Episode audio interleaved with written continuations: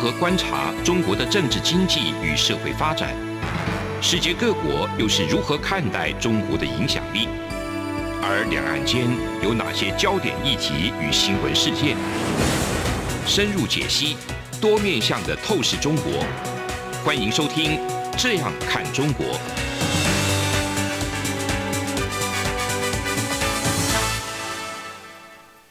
各位听众您好，我是主持人张振林。您现在收听的是中央广播电台《这样看中国》节目，张正霖时间。好，我们今天节目要谈的一个主题是这个中国网络科技公司过去这个一段时间来所谓的野蛮成长、野蛮生长的那个时代啊、因为最近有一些监管的一些风暴哈。所以这个是不是这个野蛮生长的时代已经结束哈？很高兴我们今天邀请到这个来宾哈，邱俊龙邱老师，邱老师是这个财经方面这个领域的一个专家哈，今天来跟我们来做一个分享。好，我们来谈一下这个事件的一个背景哈，就是说从中国最近的一些对网络科技公司的一个监管的一个风暴来看哈。比较近的一个状况，就是大概七月呃七月间了哈，嗯，那中国这边就开始对他们中国本土的一些科技公司，他们有一些科技公司要到美国啦，或者是到香港啦等地啊去做这个 IPO 的一个发行。嗯、那这个部分呢，中国就出手干预哈。那有一些是被终止啊，有一些是他们对中国的那个科技公司有做进一步的一个紧缩的一个政策。嗯好，那造成这个呃一些投资人也蛮大的一个损失哈。嗯、那这个例子来讲的话，我们来直接来谈哦，就是从二零二零年的时候，那时候就大概是去年年间嘛哈。对，就是说那个其实那个抖音哈，中国的抖音国际版的那个 TikTok 哈这个平台，就是那时候要在美国上市的一个问题哈，因为美国也是对这个 TikTok 那个。背景哈，就股东的一些成分是中资的一个因素哈，所以有不少的一些那个疑虑啦，或者说有一些质疑啦等等哈，各方面的一些政策，外界来看呢，就觉得好像有在卡这个 TikTok 的那个问题哈。那只是后来这个部分是说 TikTok 在美国提起那个起诉的一个官司是胜诉了哈。那最近其实在中国有轿车平台的公司叫滴滴出行这个部分。他们很明显就是也是在打算要去美国 IPO，结果呢，理论上这个因为有涉及到各自的一个问题啊，感觉像应该美国会寄出，也是不是跟那个对这个 TikTok 的部分有有一些一样的一个卡他的一个动作，或者说会做一些审核等等，但是还没有等到美国出手，中国自己先出手，是，是。这也蛮蛮特别的哈。那不管怎么样哈，就是说几个例子这样看起来呢，就是说。好像从去年这个背景这样一乱下来的话，我们可以看得出来说，其实这也不是中国最近对这个一些科技公司来出手哈。那从这个最早从去年比较明显来讲的话，哦，去年年底他们其实就对这个金融科技那个蚂蚁金服这个上市的问题，就先先把它砍掉了哈。那后来阿里巴巴又被这个以反垄断法的一个机构哈来做一个违反公平市场竞争的一个理由。重罚了那个好几百亿，那到今年四月间，这个包括百度、阿里巴巴、好腾讯、啊等在内的三十四家科技大公司都下了一些通牒啊，要他们在一个月内赶快自我改正，那所谓的违反竞争的一个行为等等，哎，这个。为什么会有这样的大的一个转变啊？这是我们比较好奇啊。那这中间有没有什么样的一个故事啊？那个这个部分，我不知道邱老师你的掌握的一个讯息或者你的解读是怎么样？啊，这个说起来真的还蛮有趣的哈。对，这是这个滴滴出行的事哦，当然是比较出乎大家意料。对，所以从这件事情之后啊。当初他去处理这个蚂蚁金服哈，大家就你国内的事嘛哈，大家就抱着看热闹的心理哈。到这次这个滴滴出行要到美国去 IPO 哈，对，就美国还没出手，就像刚刚郑林讲还没出手，这个老公自己先出手。我想这个东西哈，呃，掀起了一个很有趣的，就是说西方现在开始在努力的研究习思想，可能比中国的民间研究来头 真的吗？呃，为什么呢？因为呃。这个突然之间，大家不晓得说这么反常的举动啊，是怎么发生的？嗯，到底怎么一回事？对，怎么一回事？怎么一个国家的领导人哈，领导班子呢？嗯，这个大力的出手打自己好不容易培养出来的这些说变就变，说变就变。好，嗯、所以大家也说哈，这个在中国啊，我们一般在市场上说，市场上都有各种投资经营的风险嘛。对，没错。那但是从来大家在过去这个市场规则之下，很少人去真正在意还有所谓的正经风险。对，好，对。过去这个政经风险哦，这在其他民主国家是不存在的。对，大家我们过去啊，在这个标准的谈这个所谓的政经风险，都是中南美洲国家。是，对。举个例子来讲，好像委内瑞拉啦、玻利维亚，他们很多油嘛。对。当初没办法开采。是啊，没办法开采，就很多西方国家去帮他们这个所有的这个开采炼油的设备都弄好了。好、嗯，哎、嗯，弄好了以后呢，这些国家说翻脸就翻脸，就马上把它这个私有化变国有化。所以这个东西哦。呃，很难想象哈，就是因为大家都觉得说中国玩市场经济已经搞了大概有三十年的时间了嘛，他们理论上应该要很熟悉这一套游戏规则。哎，对对，虽然大家都知道哦，中国还是比较呃宣称人治，对，比较宣称这个计划经济哈，威权体制，但是哦，大家。表面上用市场规则也跟西方打交道，打了二三十年，对，大家也没有想到突然会有这样的一个变化。嗯嗯、那如果认真说起来哈，就像去年这个处理蚂蚁金服的事情，嗯、那今年去处理这个滴滴出行的事情，嗯，滴滴出行哈。一出来以后，后面是一连串哦，是。这一个多月来啊，对，就每个礼拜都有，都有，都最近都看得到。说这个很恐怖哈，腾讯也有，哎，说那个一些网易的网易云的音乐哈，对对对，这些都全部都连婴儿奶粉都有，你说对，没错，房地产、补教业者什么都有哈，所以你会看到它共同的就是科技，嗯，好，还有一个最重要的叫数据，数据大数据，大数据，哈，数位平台，对，所以。现在看起来哈，呃，西方国家是真的不能理解说，因为理论上哈，中国这么大的市场哦，呃，是一个用大数据来发展发展这个企业最好的一个市场，人多嘛，没有人比他更多的 data，结果居然他现在自己自断手脚，然后放弃了这个东西，其实某种程度也不能叫自断手脚，某种程度大家在预测就是他其实是要把它国有化，嗯，好，为什么呢？因为大家很清楚，好像这个中共的政权呢，很长很大的一个成分就是你必须要靠掌握个人的讯息来掌控这个整个政治经济体制。对，那所以如果有这么多的 data 不是掌握在国家手里面，嗯，而是掌握在这些所谓表面上的名气手里面啊，哇，那个对于这个领导人来讲如坐针毡，你知道的比我还多，芒刺在背，对，芒刺在背，所以你比我知道这个整个国家社会的讯息掌握的比我还好，哇，那个是很可怕的事情。那个一个逻辑了啊，就是说。他们其实老共他们自己有一个领导班子来讲的话，他们感受到一些威胁啊，就因为毕竟刚刚如邱老师讲的哈，那他们掌握了这么大的、这么多的一些大数据哈，那最小的基本的个人资料哈。到整个整个社群呀也好，或者说整个地区也好，他掌握到这种东西。那中国领导班他们最强调就是所谓的维稳嘛。是啊，平常呃，如果实体的话，就讲说最怕人多的地方。对，呃，人一多的话，他们就有恐惧感，或者说会怕出什么事情，或出什么乱子。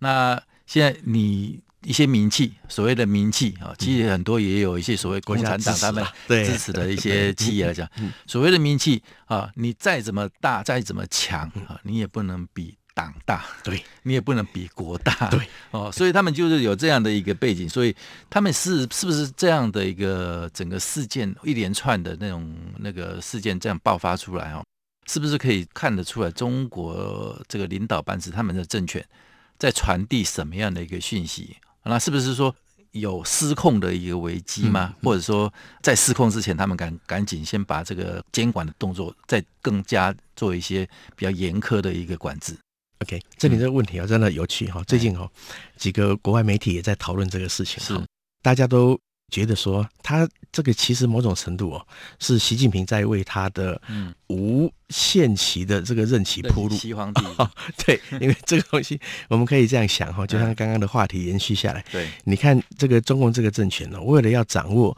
呃所有的资讯呢，对，大家都很清楚嘛，呃，这个全世界发展所谓的监视系统，嗯，人脸辨识，嗯。所有的东西就是这个中共这个政权是做的最透彻的，嗯，他生怕有一点点不能掌握的东西，好，所以他背后其实两个，我想两个最重要的因素，一个就是他必须要比民间刚刚。提到的比民间掌控更多的这个社会讯息，对。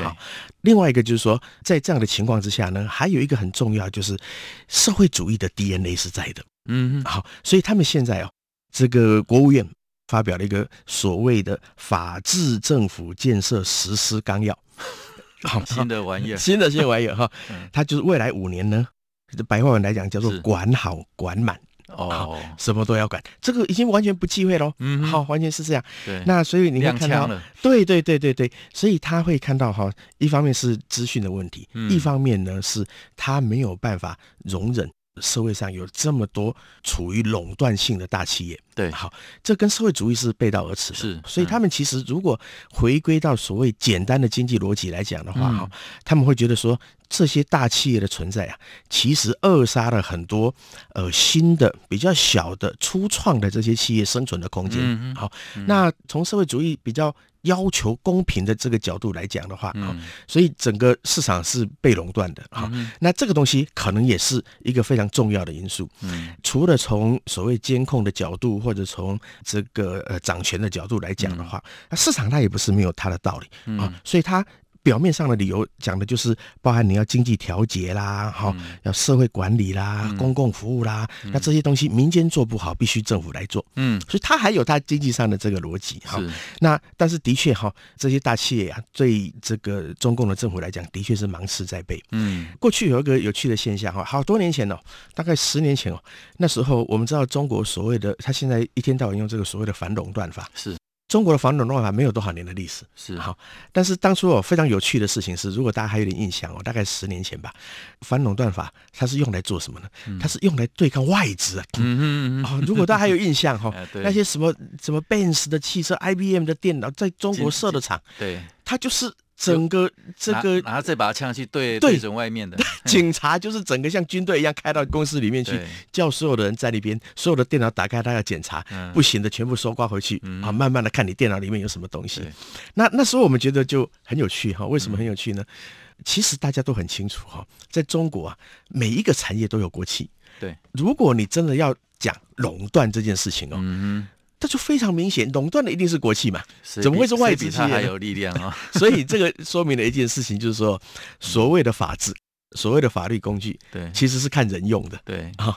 我在其他国家，我们刚刚讲到这个 TikTok 的例子，是，你在美国还是真的有一套法律系统，是，他去打官司是会赢的，会赢的。你川普你要恶搞，他是也不会，也没办法的。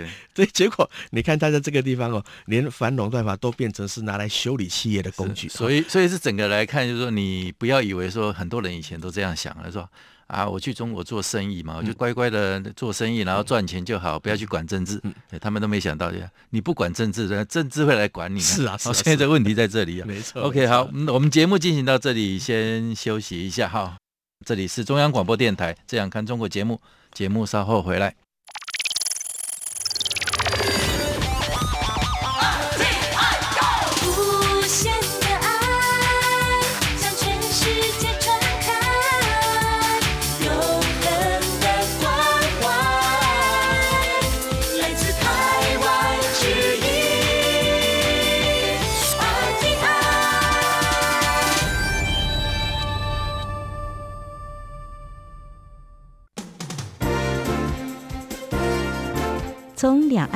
际、历史文化与财经等角度透视中国的《这样看中国》节目，每周一到周五晚间九点三十分到十点在中央广播电台播出。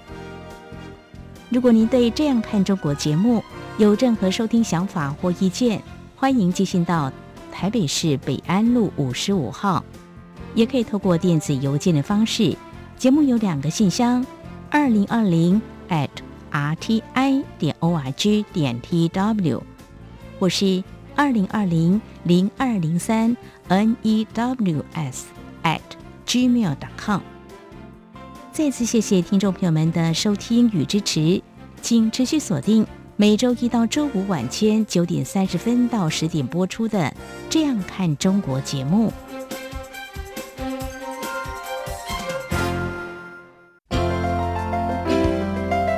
有人形容二零二零年是台湾的 Parkes 元年，使用手机可随时随地收听的形式，滋养了听觉，丰富了视野。而你也加入了 Parkes 的行列了吗？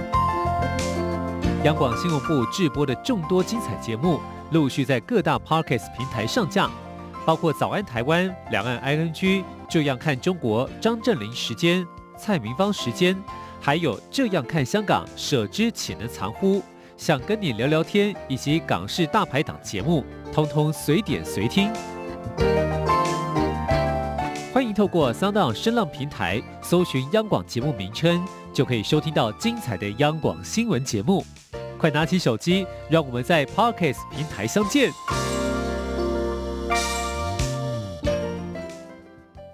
各位听众您好，我是主持人张哲宁。您现在收听的是中央广播电台《这样看中国》节目，张振宁时间。好，我们刚刚跟邱老师聊的那个弹性很旺哦，就是我们接下来继续来探讨。那现在我们刚刚有讲到哦，就是说，即便哈，就很多一般生意人也好啦，或者说企业也好啦，哈，你不管是中国本身的一个企业哈，民间企业，那或者是有一些国际上的一些外资进去的哈，那包括乃至台湾的一个台商哈，那去中国大陆去做生意，以前都总是说啊，反正你们政治要怎么搞，你们去搞你们的，我们自己乖乖的做生意。呃，就好像不沾锅的那种态度，好像一切就风平浪静，我我就荷包慢慢就好了，我其他的不管哈。那所以也是所谓的商人无祖国的一个问题。哎，但是事实好像也不是这样子。我们刚刚有特别举了这么多的一个例子哈，就是说你不管政治，但是政治会来管你。那同样的一个问题，有我们有发现一个现象，就是目前台湾啊台商，即便有很多仍然也是在中国大陆在做生意哈。但是之前呢，以高科技这个领域来讲的话，哈，那因为呃，美国的前总统川普，他对这个中国这边经贸的一些，他们两两边中美贸易大战对。打下来之后，美国对中国哦采取这个高关税的一个策略，那也逼得台湾有很多台商，因为连也在做这一块的生意嘛，哈，或者说你从生产也好，或者说做贸易也好。后来就是因为受到这个因素，然后成本加高，或者又有其他的一些一些种种的因素加起来等等，逼得他们也开始要做一些分散市场，或者说甚至退出中国这个生产这个这一块的那个想法跟策略，那转进到东南亚啦，或者说呃其他的国家等等哈。那事后诸葛来看。台商等于是脚先抽走了哈，是那 前脚已经先先跑了，那结果今天来反过来看哦，诶，如果当初不先走的话，那以中国目前对他们自己所谓的民间大企业的这种紧缩跟强力的一个管制的一个手段跟手法来讲的话。是不是一个比较庆幸的一个一个角度哈？那邱老师你怎么看？对，其实哈还不要谈到这一次哦，这个习政府突然这个大手笔的这样子打压这个所谓的科技企业哈。是，呃，前两年呢，对，其实有时候我们这个回头想一想，真是天佑台湾哈。嗯哼，台湾的经济哦，其实前几年大概没有现在那么好，现在即使疫情都很好哈。对，有一个最大的转折点是这样，就是说我们台湾的投资哈，过去占 GDP 的比重大概都是标准都两成上下。韩国是三成，三成，所以我们光这个就使得我们的这个经济的动能不太够。对，一直希望这个台商能够回台，嗯，一直做不到，嗯，好。但是川普的这个高关税政策呢，哎，瞬间就呃帮我们达到这个目标啊。所以政府现在还要设条件哦，不要那么多 这个台商回来，要好的哈，这个优质的哈，有这个技术含量的哈。好，那所以还没有到这一次的这个所谓的监管事件哦。这个当初川普总统的这些政策哦，对台湾的经济动能带来的贡献就已经非常大了。好，对，所以回来投资是第一步。投资了以后，出口到美国成长了两成，那是第二步。你看到现在疫情这样子，虽然内需服务业不好，但是你看我们这个整个对外的投资啊，不是只有电子科技业哦，所有的产业制造业都好的不得了。好，但再加上这次这个中国政府这么大的这个监管政策哈，嗯，真的是刚刚郑林讲的哈，我们真的是这个倒吸一口气，真的是 也挺有台商的，真的真的，因为这个东西哈，我们过去啊，在早年哈，大概十几年前，大家。开始讨论 ECFA 的事情，哈，到这个七八年前讨论这个反服贸的事情，我们一直就有这样的疑虑，哈，因为这个政府啊。他其实某种程度呢，呃，为什么跟他太密切？其实风险很高。对，他就会因为他的习惯就是以商逼政嘛。嗯哼。好，所以你会看到哦，到最后呢，呃，过去这一年来，大家最清楚的就是，你看，你只要不用新疆棉，你就完蛋。对对，这个马上就被出征了。对，那所有的企业呢，还不是你消极不作为可以哦，嗯、你还得积极的去附和他的一些这个想法主张，要表态哦。表忠。所以呢，这个政权最大的特色就是啊，他是把这个他的市场当做武器，嗯，好，那换你的技术啊，换你的钱，嗯，但是就像我们刚刚讲的。这个外资到中国投资了这么多年以后啊，嗯，他可以在现在之前，在我我们讲十年前那个反垄断法，他可以说翻脸就翻脸。嗯哼，无论你外资对中国的经济带来多少的贡献，对，他说要翻脸就翻脸。那这次哈，你看他翻到自己人身上了，对，好，所以这个东西呢，大概就是大家其实外界其实看不太懂。好，那其实哈，也有很多人会担心说，呃，中国这样子的一厢情愿的这个做法哈，其实长期来讲对他的经济其实有非常大的杀伤力。对他本身啊，当然啦。对，没错。嗯，你看看我们过去哈，这个西方世界对中国有很多不高兴的地方，因为它就是大市场，它自己要独占呐。嗯，譬如说，呃，你的 Amazon 好，亚马逊，你比不过他们自己的这个呃阿里巴巴，阿里巴巴，Facebook 比不过他们的呃百度、微微信啊、百度啊这些东西，对不对？对，所以。这个就是一个非常不平等的这个竞争哈，那所以大家就现在一头雾水，就是你靠着你那么大的市场练起了这么多的兵，造就了这么多的大企业，现在怎么用这个方式来对待他们？哈，当然现在就是我们刚刚讲的哈，他当然不会去消灭他们哈，我们讲 BAT 嘛哈，百度、腾讯这些，乖乖听话就好。对，不只是乖乖听话，他其实某种程度在逼他，你看。这些大老板们该退休了吧？上缴，嘿，股票该拿的拿一拿走了吧？对，没错。那他们走了，那谁来经营呢？对，当然就是党来经营了。好，所以这些握有市场的、握有 data 的、哈，握有这个市场操控能力的这些企业，通通都变成党的。嗯，好，那这个呢，从政治上来讲，它当然是很好了。好，这个一把抓嘛，哈，政经一把抓。所以这个习近平本来在政治上已经很难有敌人哈，呼风唤雨了，对，已经呼风唤雨。现在在经济上，他也要呼风唤雨啊。但是，呃，根据过去的经验，哈，所有的这些市场经济啊，一旦变成国企党企之后，哈，对，它的经营就 通常就不不会那么好了，往下走。对对对对，绩效各方面哈，不是这么容易。是，所以这个很多其他国家的分析师已经在讨论这件事情了。中国在这样大力度的打压监管下去，包含呃美国，甚至台湾，好，甚至呃印度，好，这些国家其实都是受惠国。机会来了，机会来了，好，所以你说习近平是个笨蛋吗？也不太像是个笨蛋，但是有的时候这个东西，我我说我说实话，这个就是他的脑袋或者是他的身体里面的 DNA。呃，思维逻辑也不同。对，第一个他在政治上要掌控，对；第二个他经济上要掌控，是；第三个，我们不要不要说他个人，他真的相信啊，嗯，中国是要走社会主义的道路，所以这 DNA 作祟了。对对对，所以他们会讲哈，所所有这些大型企业哦，是造成所谓不平等、不公平的根源。对，好，所以他们在谈这些问题的时候呢，谈的就是这个呃，所以习近平现在嘴巴上常讲的就是。呃，要打破不平衡，要打破不平等。好，那当然，他有一个很重要的前提，就是说，呃，最近有流行一个名词叫做“东升西降”。哦，东升西降，东升西降就是说，呃，中国崛起，哎，东方的中国崛起了哈，西方现在是在这个沉沦了，是在没落了哈。那这个哈。当然，你从其他国家的角度客观的来看，哈，这是一个谬论呐。嗯，那但是重点是，当习近平真的这样想的时候，他就没有顾忌了。好，为什么呢？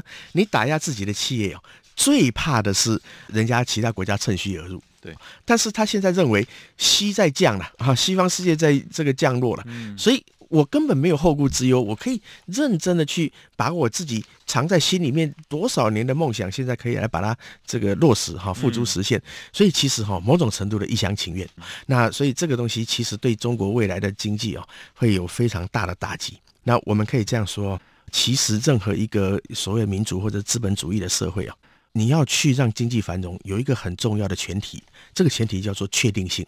是，只要有不确定性，就会带来很大的影响。譬如说汇率的波动，汇率波动我都不晓得我要不要生产，要不要投资了。是，那汇率的波动还是小事。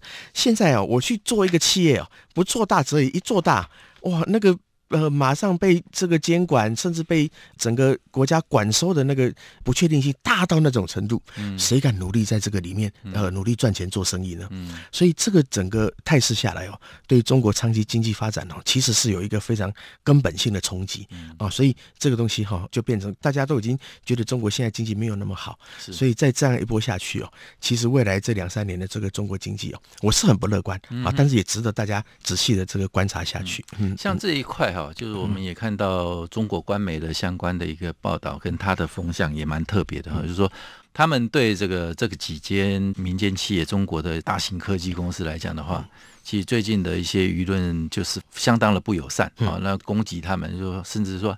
会讲说，你不要以为这个我们在中国是跟韩国一样，可以让你们财团来控制国家 啊，所以他们还是一样，是党跟国还才是最优先的一个地位。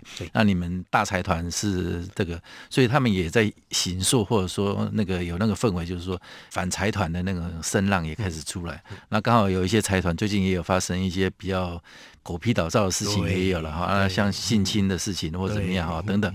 那回过头来看，因为这样子的一个氛围，当然是对这个民间这些高科技的一些企业是相当不利的一个存在空间跟一个状态之下。那台湾以用投资跟经济的角度来看的话，因为台湾其实也有很多投资人哦，因为很多券商啦或怎么样，他们也都有发行所谓的中国概念股啦，或者说中国市场啦，有专门 for 中国的一个基金等等哦。那以目前 中国最近的一个这个氛围跟走向来讲的话，来替投资人把把脉哦，台湾投资人要怎么办？赶快抽腿了吗？还是怎么样？或者说有什么阴影？我们可以想想看哈，OK，如果它只是一个单一事件，是。那大家还在观望，是。就滴滴出行而已嘛，对，没错，可能他这个惹恼了这个老习了哈，后来美团那个老板这个出言不逊，对不对？对，没错，所以那个个案你还有一个脉络可循哈，所以的确哦，我在市场上我们看到就是说，很多人真的是很舍不得放弃中概股，是。因为中国它当然有它市场的优势，就像我们刚刚讲的，将来哦，呃，现在这个时代。呢，我们以前的时代最重要的资源，我们叫石油嘛。嗯，将来的时代呢，最重要的资源叫做 data。data 对。所以哪一个国家有这么多的这个数据可以用？嗯、就是中国嘛。嗯。所以中国本来可以是一个发展科技业所谓的数位平台非常好的土壤。所以大家都觉得说，这样的好的市场哦，其他地方很难找得到。对，印度虽然人也很多，但是还没有那么进步。对，但是呢，经过一次又一次的时间，就像我们刚刚讲的，嗯、你连房地产、连补教业、连婴儿奶粉，然 后通通都要 管，通通都会被受到监管之后，嗯、所以哦，大家要很清楚，它已经是一个一系列的事情。对，不可能说从七月做到现在八月中就结束了，沙捞眼红了。哎，对。好，后面还有一系列的哈。对，呃，我们要看的就是说，在投资方面，我们有的时候是看趋势嘛。嗯。好，它虽然是一个发展科技的沃土，嗯，但是这个沃土现在正在正在被强力的破坏当中啊。那我们刚刚讲哦，如果简单的来讲是这样，习近平有没有他的思思想有没有这个前后矛盾呢？嗯，说实话没有。嗯，很简单，国进民退一直都是这几年来最重要的中国政策。对，只不过他现在做的越来越厉害。嗯嗯，在这种情况之下。跟中概股保持点距离，应该是比较安全的事情了。啊，邱老师讲的比较客气，保持距离，应该是赶快断头也要杀出去了。是是是是是。OK，好，感谢这个邱老师今天跟我们做的一个精彩的一个分享。那以上是我们今天中央广播电台这样看中国节目，谢谢。好，谢谢大家。从两岸、国际、历史文化与财经等角度透视中国的这样看中国节目。每周一到周五晚间九点三十分到十点，在中央广播电台播出。如果您对这样看中国节目有任何收听想法或意见，欢迎寄信到台北市北安路五十五号，也可以透过电子邮件的方式。节目有两个信箱：二零二零 at rti 点 org 点 tw，或是二零二零零二零三。News at gmail.com。再次谢谢听众朋友们的收听与支持，请持续锁定每周一到周五晚间九点三十分到十点播出的《这样看中国》节目。